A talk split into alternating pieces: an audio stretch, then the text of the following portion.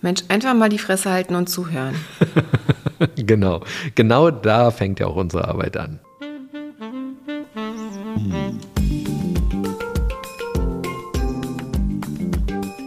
Herzlich willkommen zu unserem Podcast Die Therapeutin Und der Coach mit Sabine Werner-Kopsch und Hajo Werner. Ein Ausschnitt aus unseren Küchengesprächen. Folge 25. Gefühle und Emotionen. Ich finde dieses Thema ja total spannend, weil ich da so viele Erkenntnisse in meiner schamanischen Ausbildung gesammelt habe. Eine der wichtigsten Erkenntnisse war, als Alberto mir erklärte, dass sich Gefühle und Emotionen unterscheiden. Das hatte ich bis dahin überhaupt nie unterschieden. Wer ist denn Alberto? Alberto Violdo ist der Lehrer, bei dem ich die schamanische Ausbildung gemacht habe. Ah, okay. Es gibt auch viele Bücher von ihm und ein hochinteressanter Mensch. Kann ich nur empfehlen, sich ein bisschen zu ihm zu belesen. Aber davon mal ganz abgesehen, fand ich das damals eine total große Erkenntnis für mich, weil ich hatte Gefühle und Emotionen immer gleichgesetzt. Ja, was sind denn so die Grundgefühle?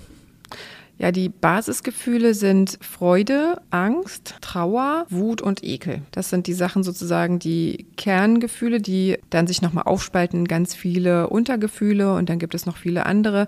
Ich glaube, es gibt Listen, da gibt es irgendwie über 100 Gefühle drauf, weil das alles Nuancen sind, die man dann da benennen kann. Aber ich glaube, da jetzt in diese kleinen Nuancen reinzugehen, ist auch gar nicht so wichtig, sondern es geht eher darum, erstmal zu verstehen, welche Rolle Gefühle überhaupt haben. Also Gefühle haben im menschlichen Dasein ja eine super, super elementare Rolle. Und darüber wollten wir heute reden und uns einfach mal anschauen, was es macht, ähm, was bestimmte Gefühle machen und auch was es macht, wenn man eben wenig fühlt. Es gibt Menschen, die fühlen gar nicht viel.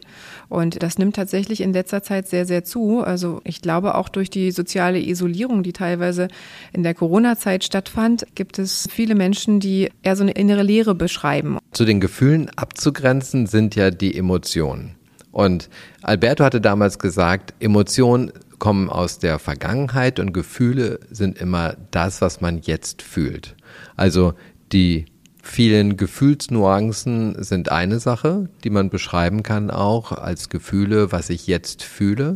Aber eine viel dominierende Rolle in unserem Leben spielen ja häufig die Emotionen. Das heißt, etwas, was in der Vergangenheit passiert ist und das bis in die heutige Zeit reicht. Beispiele dafür sind zum Beispiel Besorgnis, sexuelles Verlangen, Romantik. Das sind alles Vorstellungen, die aus der Vergangenheit kommen und die uns heute tragen und die häufig mit Gefühlen gleichgesetzt werden. Also das sind die Sachen, die wir als Kinder quasi gefühlt haben und die dann abgelegt wurden und auf die wir zurückgreifen auf diese Erinnerung oder wie meinst Genau, du das? als Kinder oder auch später, also traumatische Erfahrungen können auch solche Emotionen sein die dann plötzlich da sind und irgendwie so etwas auslösen wie ein komisches Gefühl im Bauch. Ja, also ich kann mich erinnern an bestimmte Sachen, die immer wieder im Laufe der Jahre auftauchen zu bestimmten Zeiten. Also zum Beispiel, dass man zu Weihnachten bei einem bestimmten Geruch, irgendwie Plätzchengeruch, auch das gleiche fühlt, wie man gefühlt hat als Kind. Also man wird so ein bisschen zurückversetzt. Ist das sowas? Das ist eine Emotion, genau. Mhm. Diese Vorfreude die damit einhergeht, was man da für eine Vorstellung hatte. Man riecht die Plätzchen und weiß, ah, jetzt ist diese kuschelige Weihnachtszeit, ich freue mich auf Weihnachten und so weiter. Und plötzlich kommt so ein Gefühl der Vorfreude auf. Mhm. Genauso, wenn es darum geht, in Urlaub zu fahren, die Vorfreude, in den Urlaub zu fahren, die spielt eine total große Rolle. Und das ist eine Emotion. Okay. In diesem Fall positive Emotionen können aber auch negative Emotionen sein. Wenn ich einmal etwas erlebt habe im Dunkeln und ich habe jetzt nicht direkt Angst, weil es gibt keinen Grund, Angst zu haben, aber ich habe ein komisches Gefühl im Bauch, weil es gerade dunkel ist. Hm. Oder man wird gerade angemeckert von irgendjemandem und man fühlt sich in dem Moment so ein bisschen wie ein kleines Kind, weil man genau das gleiche Gefühl hat, was man vielleicht hatte, als man als fünfjähriges Mädchen angemeckert wurde, weil man jetzt sich aus Versehen einen Bonbon genommen hatte, den man nicht nehmen durfte oder sowas. Genau. Hm. Und die Emotionen, würdest du sagen, die werden dann zu aktuellen Gefühlen oder wie verhält sich das im Verhältnis zu den aktuellen Gefühlen? Also, wie ich das gerade so beschrieben habe, dieses komische Gefühl im Bauch, Das fühle ich natürlich. Ich fühle, das fühlt sich irgendwie seltsam an. Ich kann das nicht richtig zuordnen. Es gibt gerade überhaupt nichts, was ich jetzt irgendwie da an Traurigkeit oder Angst oder Wut oder so haben muss, sondern ich habe einfach so ein diffuses Gefühl im Bauch. Hm. Das ist so ein Klassiker. Okay, und dann merke ich, ah, okay, das ist kein Gefühl, sondern es ist eher eine Emotion. Das ist eine Emotion, genau. Und gibt es dann einen anderen Umgang mit Emotionen als mit Gefühlen? Ja, wenn ich diese Emotionen nicht mehr haben möchte, dann muss ich mich um die Vergangenheit kümmern um das aus meinem Leben zu bringen, mich dem stellen. Wahrscheinlich eher bei negativen Sachen. Ne? Bei positiven Sachen ist es ja nicht so nötig. Also das schöne Gefühl zu Weihnachten, wenn der Plätzchengeruch da ist, ich finde das ehrlich gesagt ganz schön. Ja, ich finde das auch ganz schön, aber es gibt vielleicht Menschen, die wollen das loswerden. Also okay. mag alles sein. Mhm. Ich persönlich hätte auch nur Interesse daran, Emotionen loszuwerden, die jetzt nicht schön sind. Mhm. Also schöne Emotionen, auch sexuelles Verlangen kann ja eine total schöne Emotion sein. Wenn ich die dann gerade ausleben kann und so weiter, ist es ja super. Das ist nur schwierig, wenn dieses Verlangen mich überrollt und ich damit überhaupt nichts anfangen kann. Das Ding ist ja, dass viele Menschen eher über das sprechen, was sie jetzt fühlen oder was sie jetzt nicht fühlen. Ne? Also im therapeutischen Kontext habe ich ganz oft mit Menschen zu tun, die also ihre Gefühle gar nicht zuordnen können, die gar nicht sagen können, ah, okay, das ist jetzt ein fröhliches Gefühl oder ein, freudiges Gefühl oder das ist eher ein wütendes Gefühl, sondern die sagen, hm, ich weiß gar nicht, wie sich das anfühlt. Also, weil Gefühle sind ja immer auch mit körperlichen Regungen verbunden. Also zum Beispiel, wenn man wütend ist, dann ist das, glaube ich, bei den meisten Menschen so, dass der Herzschlag hochgeht, dass die Körpertemperatur etwas hochgeht, man manchmal auch einen roten Kopf kriegt, der Körper so ein bisschen kribbelt und man natürlich so in starker Aufregung ist. Aber es gibt Menschen, die können das gar nicht beschreiben. Die sagen dann, ja, ich weiß nicht, irgendwie wahrscheinlich bin ich dann wütend, aber ich weiß gar nicht, wie sich das anfühlt, weil ich kann quasi nichts connecten in meinem Körper damit. Und damit gehen ja dann auch Störungsbilder einher dass man dann so eine innere Leere fühlt, also Persönlichkeitsstörungen oder auch mit Essstörungen hat man dann häufig zu, zu tun oder zu kämpfen, wenn das quasi so der Fall ist, dass man Gefühle nicht direkt fühlen kann. Ne? Also dass der Körper einfach oder der Kopf das irgendwie nicht verbinden kann. Ja, letztens habe ich ein Interview gehört, da erklärte jemand, dass er überhaupt keinen Zugang zu seinen Gefühlen hat. Dass er nichts fühlt. Das fand ich total erstaunlich, weil das kann ich mir gar nicht vorstellen. Hm, genau, aber das ist gar nicht so selten, dass man nichts will. Also ich glaube so, das kann sich jeder Mensch so vorstellen. Ich kenne das nur aus einem Setting und zwar, wenn man gerade total verzweifelt ist oder irgendwie so, dass man sich so in dem Moment so abkapselt und dann so wie so eine innere Leere hat, weil man total ohne Idee ist, wie es jetzt weitergehen soll oder was jetzt ist oder so kann man irgendwie in einem Moment haben, wo irgendwas ganz Elementares nicht klappt oder wo man eine große Enttäuschung hat oder einen Schicksalsschlag oder eine Trennung oder was auch immer, dass man in dem Moment dann so eine total tiefe Leere fühlt und dann also quasi eigentlich nichts fühlt, weil man so denkt, oh Gott, jetzt ist alles so wie so ein ausgehöhlter Raum. Also so, glaube ich, kann man sich das ganz gut vorstellen. Und wenn Menschen aber generell so unterwegs sind, dass sie sich immer so leer fühlen und so taub fühlen, also sie beschreiben das ja richtig als Taubheit, ne? das ist schon irgendwie ganz schön extrem, finde ich. Was ich auch interessant fand, ein Interview, das ich mit Bully Herbig gesehen habe, der erklärte, dass er immer lustige Gedanken im Kopf hat. Das kann man sich bei ihm ja auch gut vorstellen. Er ist ja ein Komiker vom Herrn. Und er erklärte, dass diese lustigen Gedanken auch in völlig unpassenden Situationen auftauchen. Beispielsweise auf einer Beerdigung. Und ich persönlich betrachte sowas ja als Übersprungshandlung, dass dein Körper quasi etwas produziert an Gedanken, um dich aus dieser Trauer rauszureißen. Genau, also das ist eher eine Übersprungshandlung. Und zwar ist das ein ganz normaler Mechanismus, wenn Menschen mit bestimmten Gefühlen gar nicht klarkommen. Also er kommt dann wahrscheinlich mit dem Gefühl der Traurigkeit überhaupt nicht klar und münzt es in etwas, mit dem er sehr gut klarkommt, also mit Fröhlichkeit und lustigen Gedanken um. Ähm, es gibt zum Beispiel bei Menschen mit bestimmten Störungen, also zum Beispiel bei Menschen mit ADHS begegnet mir das sehr, sehr oft, dass die mit Traurigkeit gar nichts anfangen können. Und diese Traurigkeit wird direkt immer in Wut umgemünzt. Genau, das wird immer zu Wut. Und ne? genau, und die können tatsächlich sagen, ja, ich glaube, ich war traurig in dem Moment, aber ich war dann einfach nur noch wütend. Also das beschreiben schon kleine Kinder so. Und wenn man dann fragt, naja, aber wenn du eigentlich traurig bist, warum bist du denn dann wütend? Äh, das Gefühl traurig fühlt sich ganz unangenehm an. Die beschreiben das auch richtig toll, weil die ja eigentlich einen ganz guten Zugang zu ihren Gefühlen haben, aber bestimmte Gefühle eben ganz aversiv sind für diese Menschen. Und Traurigkeit ist was, was sie gar nicht gut aushalten können. Deswegen entscheidet sich der Kopf lieber dazu, das in Wut auszuleben, als dass man in der Traurigkeit drinnen bleibt, weil Traurigkeit macht natürlich so machtlos und so, genau. Äh, dass man dann so dem quasi erlegen ist und Wut hat was Aktives, ne? Also Wut, da kann man Sachen rumschmeißen, rumblöcken, beleidigen und so. Das kann man und, komplett ausagieren. Genau und deswegen werden diese Kinder ganz oft so als eher so Störenfriede, oder eben auch sehr aggressiv wahrgenommen. Dabei sind die eigentlich traurig. Die sind eigentlich tief traurig über bestimmte Dinge und können das aber nicht zeigen und können das auch nicht fühlen, weil die das quasi sich selbst verbieten und dann eben dementsprechend auch nicht lernen, das auszuhalten. Das ist ja nochmal eine schöne Ergänzung zu unserer Podcast-Folge ADHS. Da hatten wir das ja gar nicht gesagt, aber das ist total wichtig. Genau. Und das ist mit tatsächlich ganz vielen Gefühlen manchmal der Fall. Ne? Also es gibt auch Eltern, die können bei ihren Kindern nicht aushalten, wenn die traurig sind.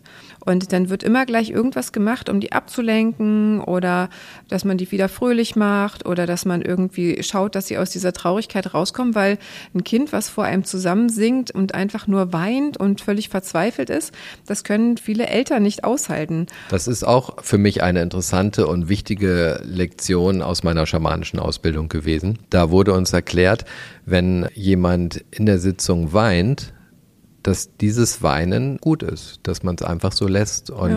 dass wenn man Menschen dann ein Taschentuch reicht, man in diesem Moment quasi zu verstehen gibt, dass man möchte, dass das Weinen endet. Mhm und dass es viel wichtiger ist, dass so viel geweint wird, bis nichts mehr zu weinen da ist. Genau, wenn diejenigen sich das Taschentuch selber nehmen, weil die Tränen überall runtertropfen, ist es okay, aber das, das zu okay. reichen genau. ist eher so ein Gefühl so, oh Gott, ich kann damit gar nicht gut zurechtkommen. Ne? Also das muss man im therapeutischen Setting auch lernen, also dass man einfach manchmal aushält, wenn jemand einem gegenüber sitzt und einfach die ganze Therapiestunde überweint und dass man da nichts Negatives dazu fühlt, sondern dass man einfach sagt, das ist ja auch ein Befreiungsakt, ne, zu weinen. Eigentlich ist es so, dass es total traurig ist, dass nur ganz bestimmte Gefühle akzeptiert sind gesellschaftlich. Ne? Und dass so vielen Kindern auch andere Gefühle abtrainiert werden oder gar nicht erlernt wird, diese Gefühle auch quasi ausagieren zu dürfen. Eigentlich möchte man, dass alle immer nur fröhlich sind. Also Freude und Fröhlichkeit ist okay, aber Wut ist ganz schlecht und also Wut ist ganz, ganz böse. Traurigkeit ist auch nicht gut. Genau, Menschen fühlen sich bei Traurigkeit unter Druck gesetzt. Die haben dann das Gefühl, sie müssten helfen und diesen Menschen unterstützen, dass es aufhört mit der Traurigkeit. Und das ist in unserer Gesellschaft irgendwie so gelernt. Das ist Teil unserer kulturellen Trance, nicht weinen zu dürfen. Genau. Wenn dann, jemand weint, muss man helfen. Genau, und, und das ist ganz, ganz schlecht. Lehrer können das nicht gut aushalten, Erzieher mhm. können das nicht gut aushalten und Eltern auch. Und so ist es natürlich so, dass wir kulturell einfach dabei sind, bestimmte Gefühle als schlecht einzustufen, also so wie zwei Schubladen. Ne? Also wir haben eine Schublade, da packen wir fröhlich und Freude rein, das ist alles super. Und in die andere Schublade packen wir rein Ekel, Angst, Wut und Traurigkeit. Also vier Basisemotionen packen wir einfach in eine Schublade, was alles schlecht ist. Angst kann man noch ganz gut aushalten, weil Angst wird meistens mit sich selbst ausgemacht. Das wird nicht so ausagiert. Wird zumindest in den Schulen ist es okay. Wut ist ganz schlecht, vor allem wenn das externalisiert wird. Also ja, also Angst ist ja auch etwas, was Menschen gefügig macht. Das heißt, ein ängstlicher Mensch lässt sich ja ganz gut führen und leiten. Genau, aber Angst wird bei Eltern, also Eltern finden ängstliche Kinder auch in der Regel irgendwie schwierig, weil man dann das Gefühl hat, ah, okay, die können nicht alleine einschlafen oder die können dies nicht alleine oder das nicht alleine. Also das wird auch als eher negativ wahrgenommen. Ja, vielleicht anstrengend, ne? Genau, anstrengend. In der Schule könnte man schon sagen, dass es fast in die Schublade des Fröhlichen mit reingehört, weil in der Schule sind eher ängstlich schüchterne Kinder tatsächlich ganz angenehm, weil die gut lenkbar sind. Die kann man hinsetzen, wo man will. Die sind auch meistens sogar noch Ausgleichsfaktoren an den großen Gruppentischen, wo dann vielleicht drei Kinder sitzen, die eher äh, schnell wütend sind und dann setzt man ein ängstliches Kind dazwischen. Das hemmt so ein bisschen. Und so muss man sich einfach mal anschauen, was wir damit machen ne? und was wir unseren Kindern beibringen, welche Gefühle man ausagieren und ausleben darf. Und eigentlich ist quasi gesellschaftlicher O-Ton, man muss schön angepasst und fröhlich sein. Und ja, aber letztendlich genau, das betrifft ja nicht nur die Kinder, das betrifft ja auch die Erwachsenen. Die Erwachsenen sind ja in diesem Feld weiter unterwegs. Genau, das ist ja das, was ich meine. Ne? Es wird gelegt, also es wird gelernt, während wir klein sind. Und währenddessen wird das quasi alles gesettelt. Und wenn wir erwachsen sind, leben wir das einfach so weiter, weil wir das ja so gelernt haben. Und dann bringen wir es den eigenen Kindern auch wiederum so bei und immer so weiter. Und so ist es natürlich so, dass wir viele Dinge unterdrücken in uns Deshalb können das auch viele gar nicht. Ne? Also können dann diese Sachen nicht wahrnehmen, weil denen beigebracht wird, du unterdrückst diese Gefühle, weil die sind nicht gut, die sind böse, böse Gefühle. Das ist ja schon mal eine total tolle Entwicklung in unserer Gesellschaft, dass das, was früher gang und gäbe war, als ich noch ein kleiner Junge war, wurde gesagt, ein Indianer kennt keinen Schmerz, was natürlich eine Aussage ist, die überhaupt nicht stimmt, aber damit wurde uns Jungs erklärt, ihr Jungs dürft nicht weinen, euch tut das weh, aufstehen, weitermachen. Genau, aber die durften sich wenigstens prügeln. Heutzutage ist ja, wenn irgendjemand wütend irgendwas ausagiert, es ist immer gleich ganz, ganz schlecht und der ist nicht tragbar und extreme Sozialverhaltensauffälligkeiten. Also das ist überhaupt nicht sozial gewünscht in, in keinem Setting, dass Kinder sowas mal ausagieren dürfen. Ne? Also dass Jungs sich mal irgendwie prügeln dürfen oder auch einfach mal irgendwie Sachen machen dürfen, um so ein bisschen quasi sich mal zu raufen und so ein bisschen irgendwie den körperlichen Überschuss mal irgendwie auszuagieren.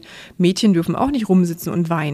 Da wird dann auch gesagt, oh Mann, jetzt wein doch nicht immer rum. Oder früher wurde gesagt, Heulsuse, das wird jetzt vielleicht nicht mehr so viel gesagt, aber das ist auch anstrengend, ne? wenn man sieht, oh Gott, ein Mädchen weint wenn manche Mädchen. Kann ich helfen? Genau, kann ich helfen oder geh mal raus Mädchen. und irgendwie nach dem zweiten Mal geh mal raus und fängst wieder an zu weinen, nervt's dann ist es so, oh Mann, jetzt reiß dich doch mal zusammen. Ja. Das, und das ist halt so, dass ich immer denke, was schade ist, ne? wenn das als Erwachsener einem dann über den Weg läuft, dann weiß man schon, ah, okay, bestimmte Sachen darf man nicht zeigen, die muss man dann zu Hause ausagieren.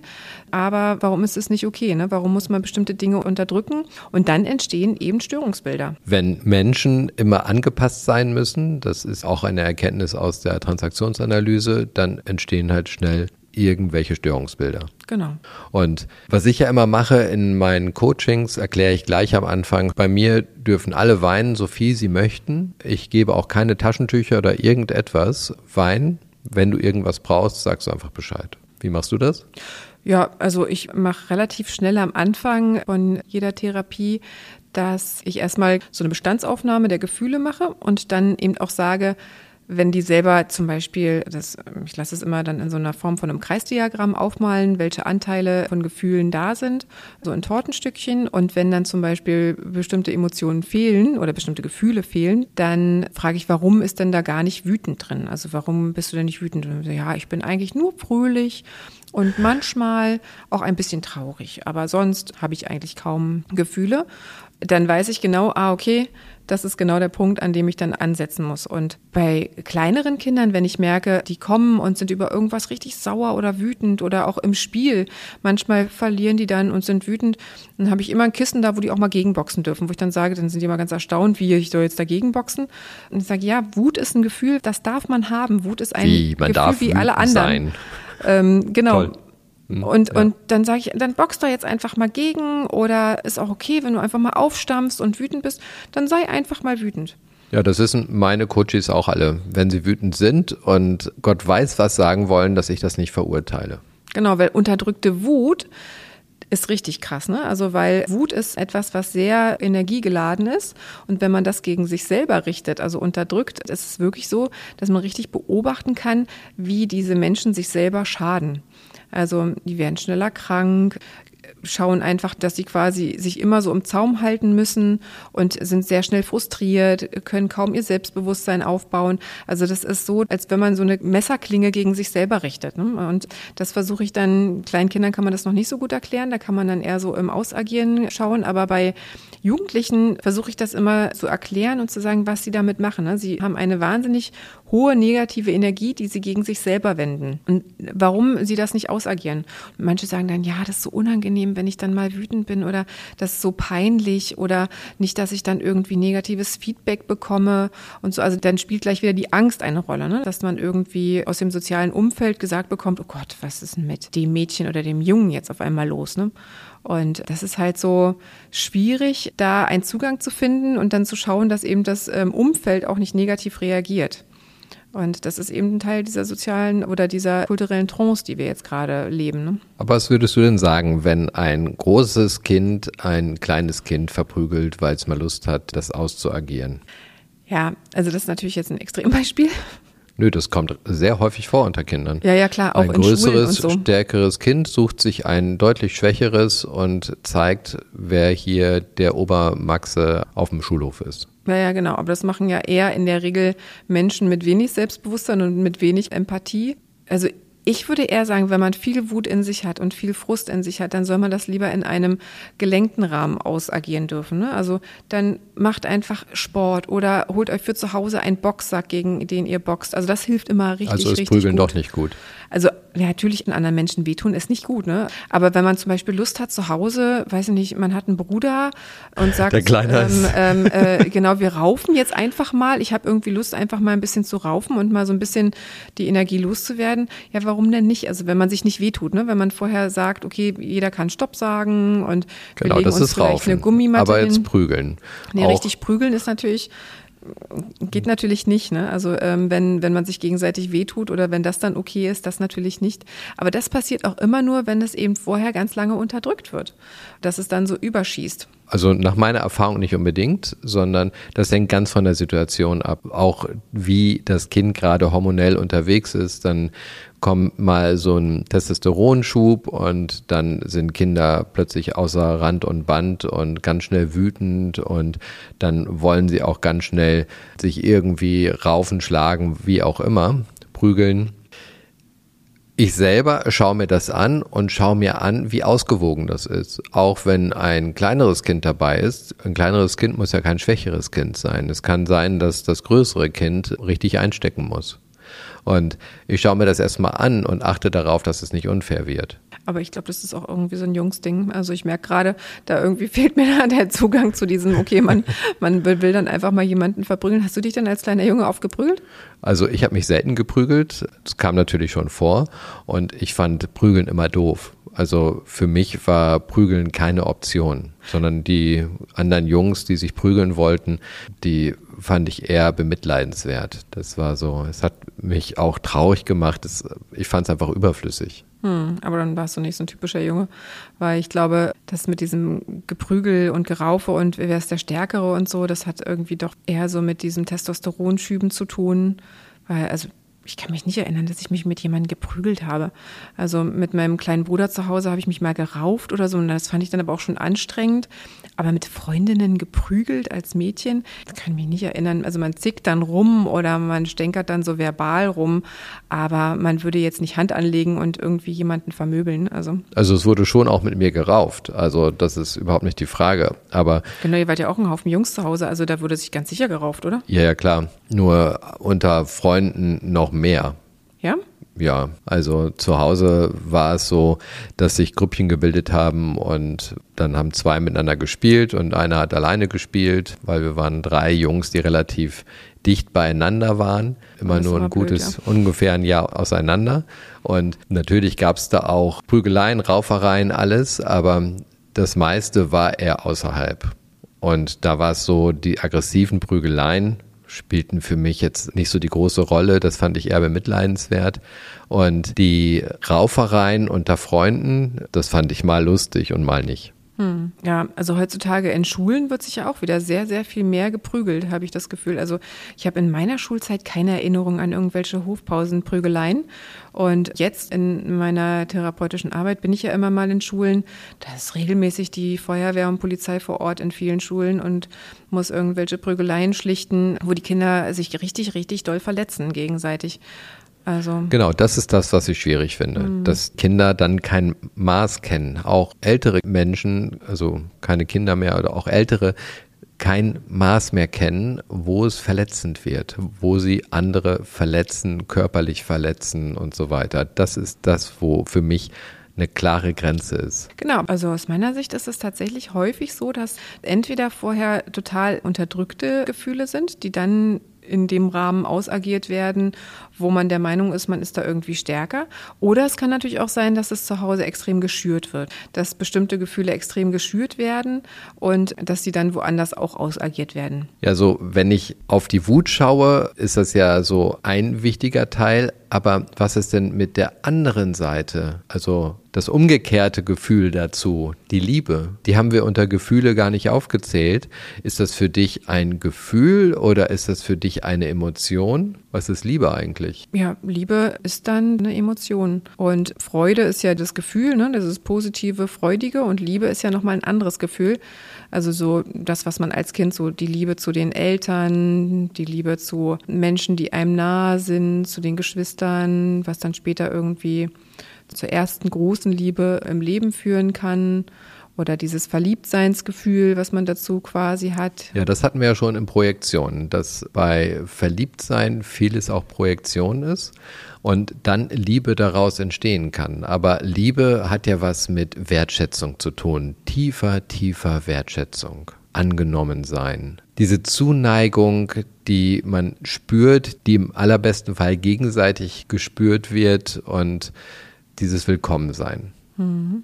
Und man kann ja auch Objekte lieben. Also es gibt Menschen, die lieben ihre Autos, ihre Häuser, ihre, ihre Lampenschirme, ähm, was auch immer. Ähm, es kann alles geliebt werden.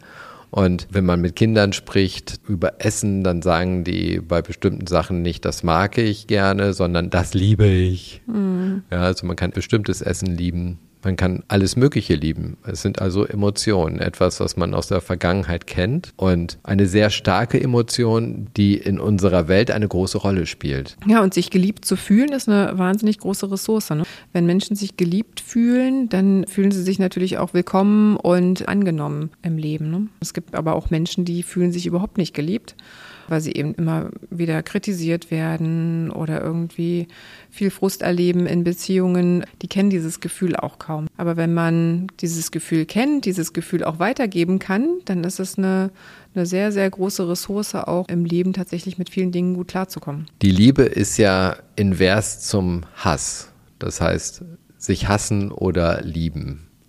Und diese Emotionen sind ja für mich so jeweils auf der Außenseite des Fühlbaren, also das Minus und das Plus im Fühlen. Mhm. Ich hatte mal in einem Training einen Teilnehmer, der mit mir anfing zu diskutieren über Liebe und Hass und meinte, die eigentlich inverse Emotion zur Liebe sei doch nicht Hass, sondern Gleichgültigkeit. Und das fand ich eine sehr schöne Diskussion, weil das kommt hin und wieder mal auf, diese Einordnung. Und da habe ich mir erklärt, dass Gleichgültigkeit eine sehr hochstehende Emotion ist, weil wenn dir alles gleichgültig ist, dann hat es für dich keine höhere oder niedrigere Bedeutung. Das ist eher so eine Metaebene, finde ich, Gleichgültigkeit. Also genau. das fühlt man ja nicht intensiv. Also wenn mir was gleichgültig ist, dann kann ich das auf keinen Fall mit sowas vergleichen wie Liebe. Ne? Liebe ist ja ein sehr, sehr intensives Gefühl. Und dann zu sagen, das Gegenteil davon ist Gleichgültigkeit. Ich glaube, ich verstehe, was derjenige damit meinte. Ne? Es ist so, vor allem im Kontakt mit anderen Menschen oder in einer Beziehung ist es so, okay, entweder ich liebe denjenigen und wenn ich ihn nicht mehr liebe, ist es mir egal. Also dann ist derjenige mir irgendwie egal geworden. Aber ich muss ihn ja nicht deswegen gleich hassen. Aber interessanterweise ist es ja ganz, ganz häufig so, dass Ex-Beziehungen genau diesen Pfad nehmen. Ne? Erst liebt man denjenigen ganz tief und innig, dann wird einem derjenige irgendwie ein bisschen egal und ganz häufig schwingt es dann um in Hass, dass sich dann gegenseitig total angehasst wird und man dann, wenn man noch irgendwie Sachen hat, die man teilen muss oder Kinder hat, die man organisieren muss oder so, dass dann ganz schwierig ist, überhaupt noch miteinander zu reden, weil man in so einem Hassgefühl drin ist. Also dann schwingt das wirklich von Liebe in Hass um, aber geht den Umweg über Gleichgültigkeit. Ja, das ist auch interessant, weil ich habe den Eindruck, dass es erst Liebe, dann Hass und dann Gleichgültigkeit wird. Und in dem Moment, wo es mhm. gleichgültig ist, können die Menschen wieder miteinander reden. Genau, also das meine ich ja. Das ist halt der Punkt, da kann man noch miteinander reden, weil einem der andere ja irgendwie egal ist, was er macht. Aber wenn einen alles annervt und alles stresst, was der andere macht und man dagegen ankämpft, dann ist man eben in diesem Hassgefühl drin. Aber ich glaube, wo dann das Pendel endet, ich glaube, es ist eher wie so ein Pendel. Ne? Man pendelt zwischen diesen drei Emotionen dann hin und her. es gibt Ex-Partnerschaften, die hassen sich auf ewig. Genau Aber richtig. Hm? Und es ist häufig das, was man am Anfang besonders geliebt hat, ist das, was man am Ende besonders hasst. Was man am Anfang toll fand, findet man dann ganz schrecklich. Genau, und die können wirklich kein vernünftiges Wort mehr miteinander reden. Man glaubt es dann immer gar nicht, dass die jemals zusammen waren, weil die sich so derartig anfeinden, das kaum auszuhalten. Aber es gibt auch Menschen, die tatsächlich eher so zwischen dem gleichgültig und sich irgendwie noch mögen sind. Ne? Das ist zwar eher der seltene Fall, würde ich sagen, aber das finde ich immer ganz schön zu sehen, dass auch das möglich ist, dass man auch da sich einfinden kann. Ja, also Gleichgültigkeit hat ja so etwas, es bekommt keine Aufmerksamkeit mehr. Und in unserer Wahrnehmung ist alles das, was keine Aufmerksamkeit bekommt, das verwahrlost, das geht da nieder, das geht halt einfach ein, mhm. weil es eben keine Aufmerksamkeit bekommt. Und aus dem Punkt heraus kann ich das ja schon sehen. Aber nur weil mir irgendetwas gleichgültig ist, heißt es ja nicht, dass diese Sache, dieser Mensch, was auch immer, verwahrlost. Also da gibt es halt andere Menschen, die sich mehr drum kümmern. Deshalb muss es noch lange nicht so sein, dass darunter gelitten wird. Genau, aber man geht natürlich davon aus, dass wenn man selber nicht mehr denjenigen liebt oder die Sache liebt oder was auch immer, dass dann alle anderen sich natürlich auch nicht dafür interessieren, was ja ein Trugschluss ist. Aber ich glaube, es geht eher dann darum, dass man das oder denjenigen oder diejenige dann als so neutral wahrnimmt, ne? weil man dann denjenigen oder diejenige aus seinem Leben quasi rausgeschnitten hat und dann erstmal so guckt, wie man alleine klarkommt und dann pegelt sich das ein, ob es in Richtung Hass umschwingt oder ob es eben auf dieser neutralen Ebene bleibt. Ne? Also ich kann das schon sehen, was der Teilnehmer da meinte, aber es ist, glaube ich, eher aus so einem Beziehungsmiteinander quasi zu verstehen. Wenn ich hier in Berlin unterwegs bin, wir hatten das auch schon in der Folge Can I Say a Bad Bird, dann würde ich mir tatsächlich an vielen Stellen, gerade im Straßenverkehr, mehr Gleichgültigkeit wünschen. Achtsamkeit in Sachen Verkehrsregeln und Gleichgültigkeit im Umgang, weil wenn die Menschen schlichtweg auf die Verkehrsregeln achten würden und im Umgang gleichgültig wären, dann würde es, glaube ich, reibungsloser funktionieren. Ich glaube, das Problem im Straßenverkehr ist einfach, dass jeder in seinem Auto sitzt und jeder sich safe fühlt und dann kann man mal so richtig die Sau rauslassen. Man kann Stinkefinger zeigen, man kann aus dem Fenster blöken. Die Gleichgültigkeit ähm, hinter sich lassen, wenn man kann, die Tür schließt. Man kann so richtig die schönen Emotionen, die man in dem Moment fühlt, die Gefühle oder was auch immer das dann in dem Moment ist, kann man so richtig schön ausagieren, weil man sich sicher fühlt, man fährt ja gleich weiter weiter. Ne? Es ist ja nicht die Konfrontation. Wenn sich die gleichen Menschen quasi Auge in Auge treffen würden und das würde ganz anders das abgehen. würde ganz anders abgehen und äh, ganz anders aussehen. Da würde sich kein Mensch trauen, dann irgendwie irgendwas rauszuschreien als Beleidigung oder einen Stinkefinger zeigen. Das glaube ich nicht. Das ist einfach nur dieser geschützte Rahmen des Autos. Und was bei Gefühlen und Emotionen ja auch wichtig ist, ist, dass diese komplett bei dir sind. Das heißt, deine Gefühle, deine Emotionen sind deine.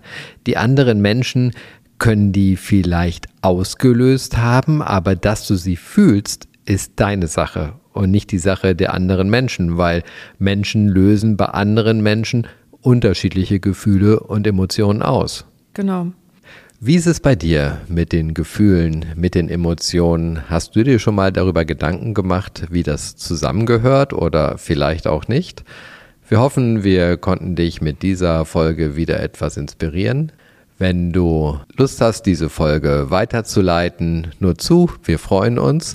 Wenn du uns fünf Sterne hinterlässt, freuen wir uns auch.